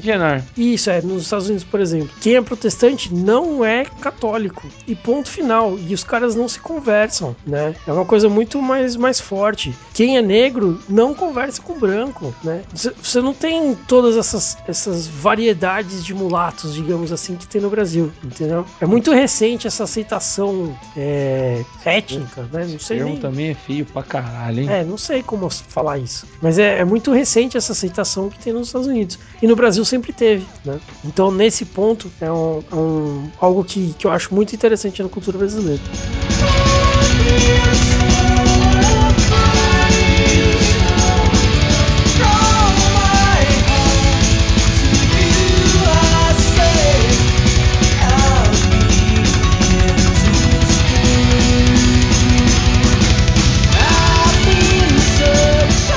Interessante a gente, que a gente não fez ainda é diferenciar um pouquinho a cultura do hábito.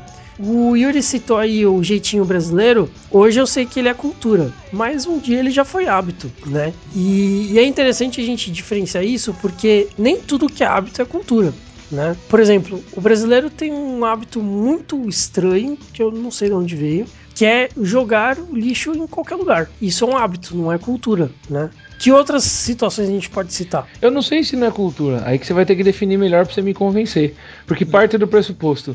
Então, se um, se um povo X joga o lixo na lata do lixo, ele é culto. Não, é um hábito. É, jogar o per- lixo no mas lixo. perpassa pela cultura, sabe por quê? Porque perpassa por uma noção grande, entre outras outras coisas, sobre educação. Tudo, né? É. Educação. Ah, sim, não, tudo bem. Aí a gente. É, eu concordo, entra na parte de educação.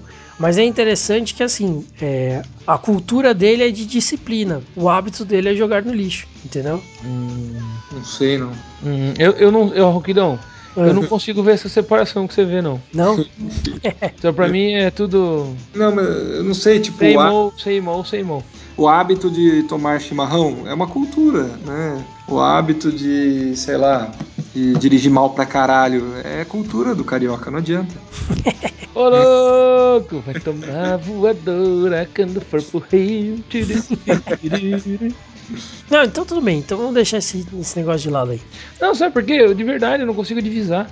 É difícil divisar as coisas. Divisar as coisas é difícil. Sim. A gente teve um exemplo no, no, num outro podcast, né? Que a gente não conseguia divisar o que que era O que é costume e o que é e tradição. tradição, é. Então a gente já começou lá com o nosso problema de ser. de Por, ser- por ideia, por, por definição, tudo que é costume, tudo que é tradição é cultura. Então, né? Tudo que é hábito é cultura. Faz parte da sua cultura. Mesmo que seja a cultura do indivíduo.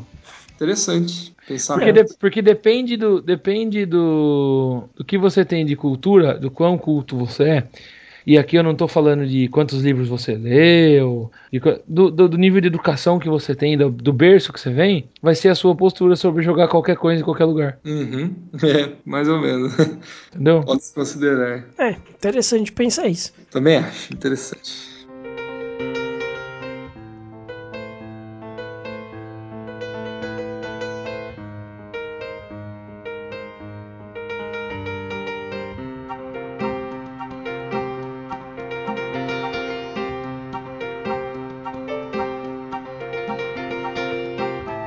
Então vamos pensar então nas referências que a gente tem culturais é, em vários meios, né? Vamos começar pelos, pelas referências artísticas. Então eu vou citar um das artes plásticas, Aleijadinho. Das artes plásticas, quem mais vocês citariam aí que é uma referência da cultura brasileira? Aquela moça que desenha os bagulho com os pés gigantes lá. A Tarsila do Amaral. Isso. Tarsila do Amaral é uma referência.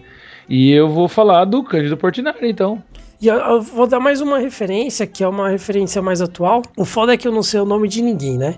Mas é um cara Ah, que, que faz absurdo. grafite. Ah, o cara que faz. Hã? É, ele faz grafite. Ele. Faber... Ele trabalha na Faber Castell? Não, não, não. Não. É, mas Eu não, é não resisti, desculpa. Não, pra vocês terem ideia da importância do cara. É foda não saber o nome das pessoas, né? Mas o cara é tão foda que o- ele vendeu um grafite dele por 500 mil dólares. Olha que maravilha, hein? O cara realmente manja no grafite. Nesse Eu vou momento, nesse. Desculpa, Yuri, repete. Vou parar com a engenharia e vou começar a pichar. mano. Nesse quesito, hoje em dia ele tem mais dinheiro que o Ike Batista, né? Ô, É. Eu tenho mais dinheiro que o Ike Batista. Referências musicais. Eu digo Tom Jobim com, com a bossa nova. Tom Jobim com a bossa nova. Hum. Yuri. Chico Buarque. Puta, você quer me fuder em 02. Ué, cara, você vai negar que ele é uma influência. Não, eu tô brincando. Surto. Calma, calma, era só brincadeira. Não, Fafá. não com isso, cara. Cara, é. Apesar de eu não gostar de tudo que, que o cara faz, mas uma, uma referência de música brasileira pro mundo, Gil. Gilberto Gil, né? Gilberto Gil. Não, o cara dos batuques lá também, como é que ele chama? Não, na Nava Vasconcelos é que a gente já falou dele. Eu, eu, eu tirei ele porque a gente já falou. E vou, não vou ser hipócrita. Eu não conheço tudo de Naná Vasconcelos. O Yuri tava falando, você falou do Naná Figueiredo, mas na verdade o, o Yuri Naná tava falando Vasconcelos. Naná Vasconcelos. Mas eu falei do Gil. É, você falou do Gil e o Yuri tava falando, na verdade, do Carlinhos Brown. Carlinhos Brown, É, batuque. ah, ele era, ele era o meu, meu backup plan.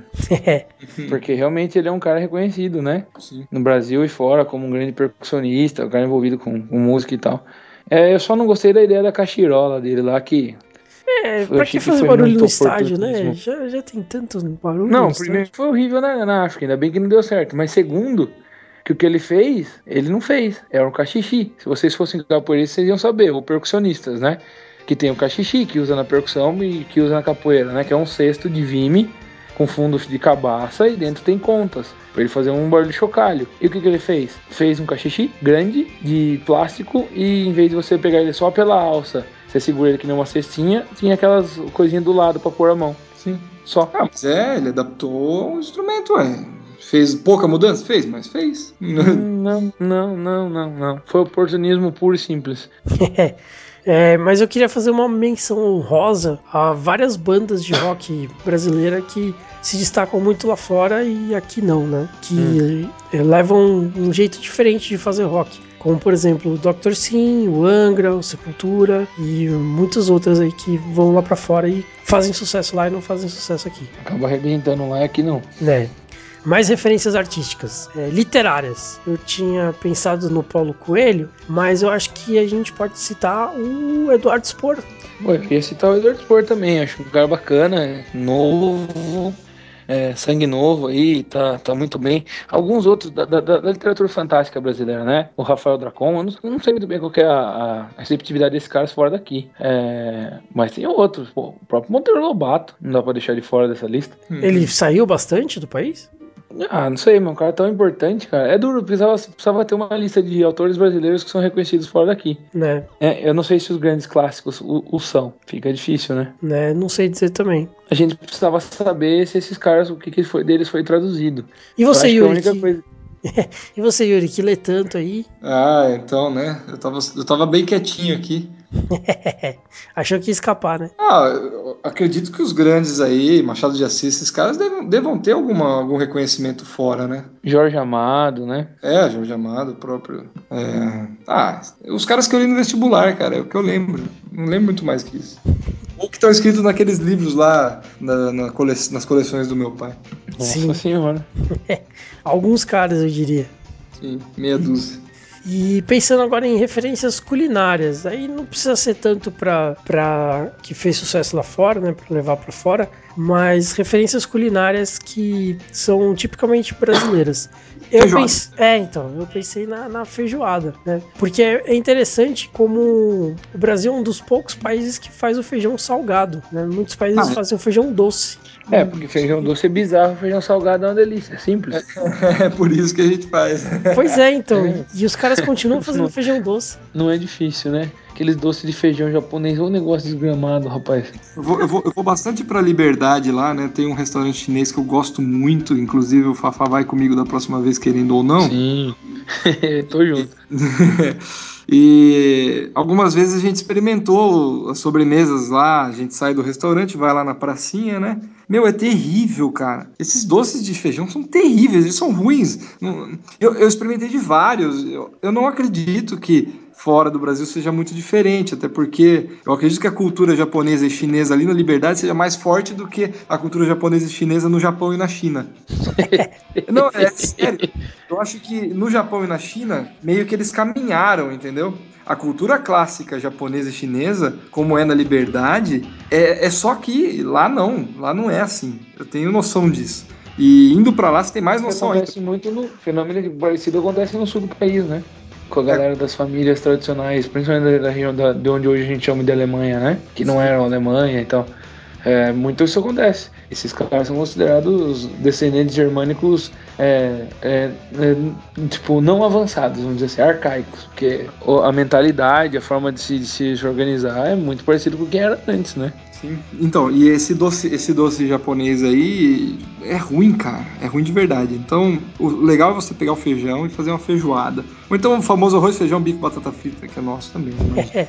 É, eu até ia citar aqui uma história muito curiosa da Si, que, que não é nem japonesa nem chinesa. Quando ela esteve na Inglaterra, ela estava hospedada numa casa de uma família, né? E um dia ela chegou na casa e tinha lasanha e feijão, né? E aí ela falou: Nossa, feijão, puta, que saudade de feijão, né? E lotou o prato de feijão. E a hora que ela deu a primeira colherada, puta, era feijão doce, cara. Ela ficou tão triste, tão decepcionada com o feijão doce, mano. Deu vontade de ir pôr numa peneira, lavar e jogar sal, né? Pois é, então, e ela não podia fazer nada, teve que comer até o final porque a dona da casa tava sentada na mesa com ela. É legal que ficou agridoce, né? Tipo lasanha. Feijão e tal, doce. É, só que não, né? Mas um aqui não, no sul a galera come. Tem uns primos da Ângela que moram ali em São Caetano do Sul. É, é São, Caetano, do Sul, né? Sul é aqui em São Paulo. É São Grande Paulo. É, como que é? É perto de, de Blumenau. Hum, São Francisco do Santa Sul? Cruz. Santa Cruz do Sul, acho que é. Santa Cruz do Sul. Eu acho que é Santa Cruz do Sul. Se Hum. não for, depois eu vejo e põe outro meia-culpa. Tá. É, e eles dizem que eles foram pra lá e eles, estranharam, porque lá, assim, a galera come feijão, quando faz feijão é só o feijão. Faz tipo, é uma sopa, né? O feijão faz, ah, hoje não vai ter feijão. É, e acabou. Não é feijão com arroz de todo dia. E elas dizem que acharam, assim, uma das coisas engraçadas, né? A prima da Angela me contando. Que eles têm- eles têm duas filhas, né? Uhum. Aí uma das filhas, quando foi pra lá, tinha uma amiga que sempre ia, né? E a menina, quando ia, comia feijão. Diz que a menina, tipo, lá pela quarta, quinta vez que foi na casa dela, falou assim: Ô tia, mas por que, que toda vez que eu venho aqui você faz feijão, né? Porque a menina estranhava, né? Do tipo, porra, mas você faz feijão todo dia, né? Você não, não sabia que alguém comia feijão todo dia. Daí ela falou, não, aqui dali a gente vem se come arroz e feijão, come feijão todo dia. Porque pra galera feijão é assim, vai fazer um feijão, faz tipo um feijão gordo e come só o feijão, né? Aham. Especial, né? É. Mas sabe que tem alguns lugares que o pessoal come é, só o feijão mesmo, né? Com sua sopa. E o feijão que, que o cara do lado tá comendo com arroz. Ah, entendi. Feijãozinho normal. É, É, é o nem cara coloca só no prato e manda com a colher mesmo. É, faz sentido, faz sentido. Pô, mas não sei, cara, eu acho que não é só feijoada, né? A cozinha brasileira é tão diversa que é, eu tava vendo até uma, uma vez na, na TV falando sobre o. Era tipo a TV Senac, né? E era a TV Senac lá do norte. Faz Uhum. muitos anos já que eu vi isso. E aí, assim, os caras falando que eles estavam prezando ali por fazer comida regional. Então, eles são só comida regional. E óbvio que isso vai pra fora. Ah, você pega um cara lá, né? um- uma referência, um. Eu não lembro o nome dele agora, mas é o cara do, do Dom, que é em São Paulo. Não sei. Eu não sei o nome dele, tá? Alex Atala é o nome dele. Ah, você você tava falando. ele- Eu não sabia que era Dom. O Alex. Atala é, do- ele é dono do Dom. Do Alex Atala acho que é o chefe brasileiro hoje mais famosinho, né? Ou, É, né, mais provavelmente. famosão. E o Dom é de comida brasileira, né? E o Alex Atala fala uma coisa muito parecida que eu vi da TV Senac. O Alex Atala fala, "Ah, eu fiz um restaurante de comida brasileira porque qualquer lugar do mundo que você vai, você tem alta gastronomia de comida do lugar. Só no Brasil que não, que a alta gastronomia é francesa, é inglesa, é italiana ou qualquer coisa que o valha. Você não tem restaurantes de alta gastronomia brasileira. Então por isso que ele, ele fez o Dom. É, faz sentido. Hum. E você falou do norte, me veio à cabeça o açaí. Né? O açaí é, É daqui. é né? ícone, né? Não tem É. como não ser. As, um- castanha, as castanhas do Pará. Do Pará. Do Pará. Ó, acarajé com, com azeite de dendê, aliás, o azeite de dendê com muitas outras coisas, né? Exatamente. Mas eu acho que o Dendê ele é até africano, viu? Ele veio Sim. pra cá e se adaptou brutamente. E a Agora- manteiga de garrafa? Manteiga de garrafa, é, mui- muita coisa, né? Sim, várias, várias, várias. O churrasco, Os cortes de carne que a gente tem aqui, né? você pode falar pra mim o que você quiser, mas comer hambúrguer e linguiça não é, não é churrasco. pode. Hambúrguer e salsicha, né? Na churrasqueira. Então vamos para a perguntinha do Ronquina de Tava bom demais. não.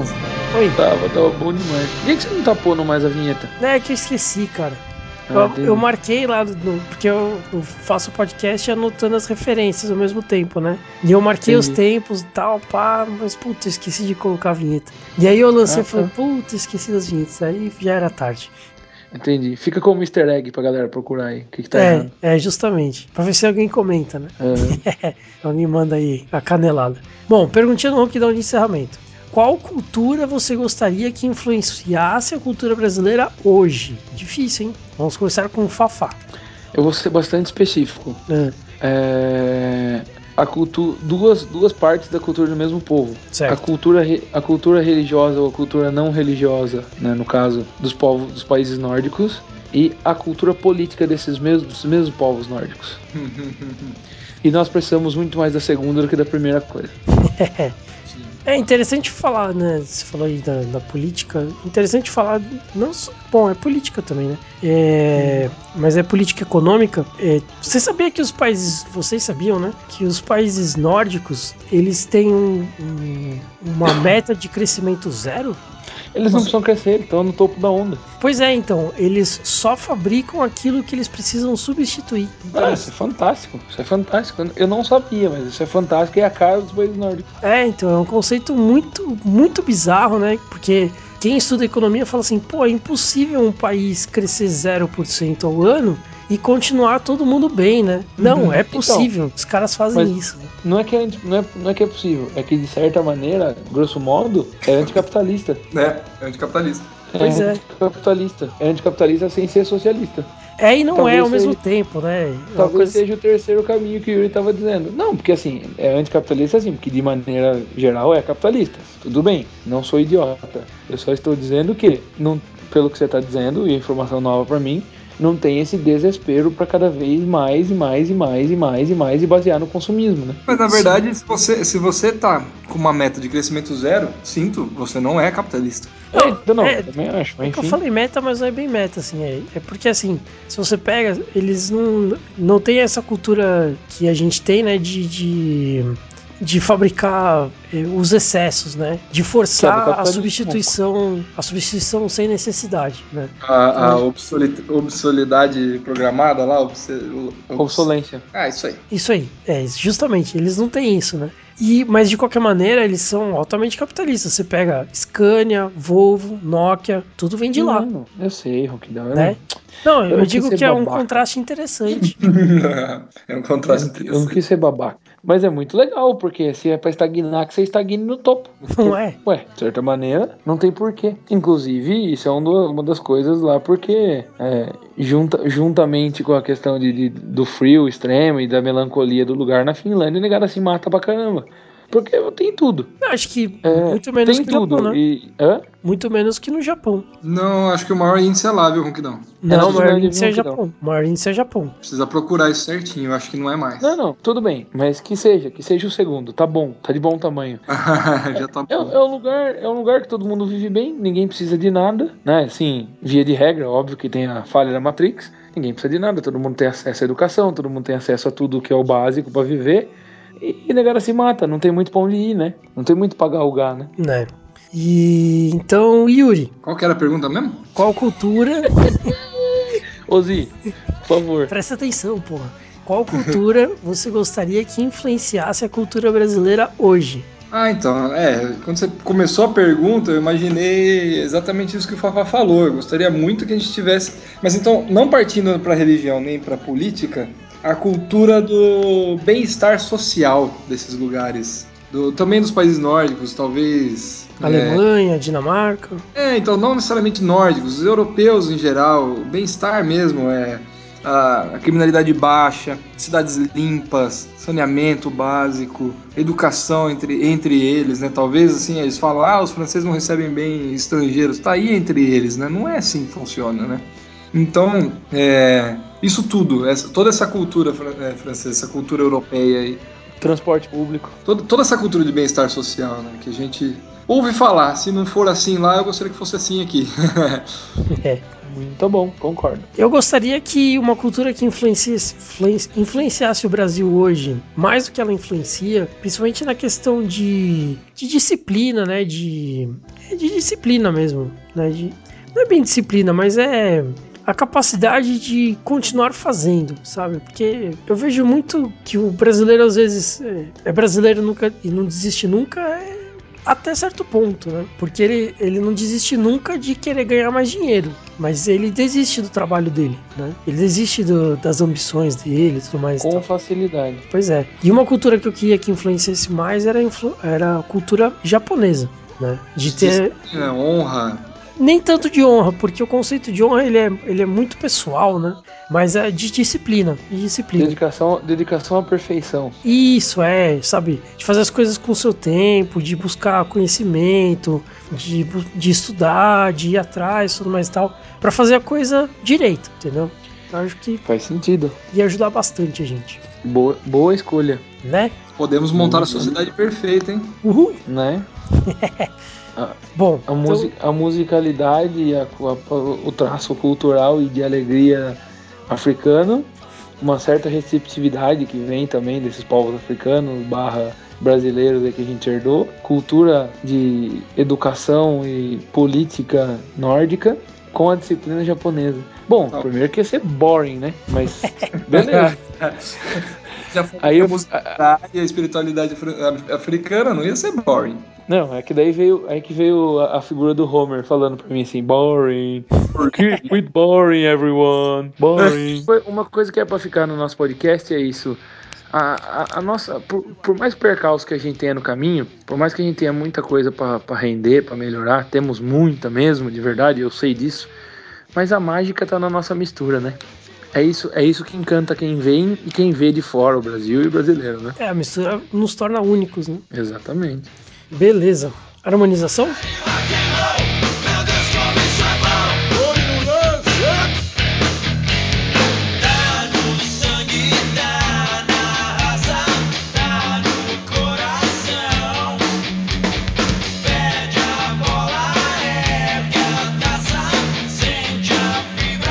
harmonização, começando com o Yuri. Ah, eu ia falar Fafá só porque ele falou que tava pensando. eu já tenho a minha já. Harmoniza, olha só que eu pensei aqui, hein? Deve Hum. ficar pão estilo italiano, Uhum. de pãozão. Você corta em fatias, né? Você coloca a fatia deitada assim e azeite em cima. E azeite, eu descobri recentemente que eu entendo de azeite, sem querer. Uia, É, eu fiz um teste às cegas e consegui separar o, o grego do italiano do espanhol. O espanhol e o português eu tive sérios problemas. Mas o italiano, o grego e o. e o- Mesmo porque o espanhol, o italiano e o português.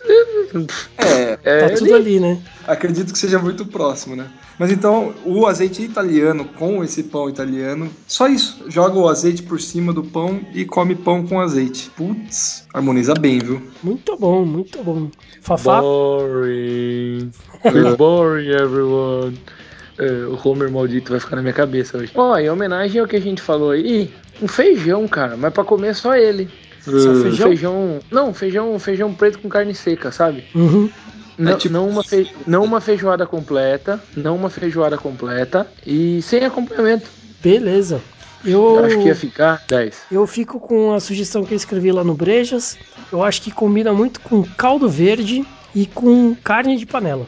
Caldo verde. também acho. Meu pai adoraria, sabe? Caldo verde, caldo verde da tia Vivi ia ser bruto, hein? É, então, eu acho que or- orna muito bem com essa cerveja. Orna.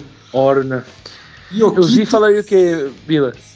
Ô, E o- Bila. E o que, o que, que o Zi falaria, Yuri? Ioquitos de carne. E o Bila diria que isso Magiquitos harmoniza de muito. cebola. O, o, o Bila diria que isso orna com queijos fortes e carnes fortes. Carne de caça, alguma carne bem pesada, no molho bem pesado. E o Roquidão que achou pão até nessa cerveja? Pô, mas tinha pão, cara. Tinha, tinha, tinha pão. Eu acho que assim faz com que não comer pão e cerveja à noite. Por isso que Não. ele sente pão em todas. Eu acho que ela, ela tira o pão dele, pra não engordar mais, ele tem que tirar o pão da alimentação dele. né? Ah, vavia, rapaz. Aí Ele fica com vontade de pão, entendeu? É, eu queria tanto um pão, deixa eu tomar essa cerveja. Pô, mas não é possível que vocês não tenham sentido pão nessa. Eu não acho possível você ter sentido pão nessa, mas É bem. possível, é possível. É tão, é tão possível que eu não senti. Ah, beleza, beleza. Então é isso aí, pessoal. Essa foi mais uma edição do podcast do Cerveja Como São as Coisas. Fiquem ligados no site, sempre com novidades. É, acompanhem nossos perfis pela comunidade cervejeira. Acompanhem nossa página no Facebook, nosso perfil no Twitter, sempre com várias tweetadas legais aí. E até a próxima. Valeu! Todo mundo como papai.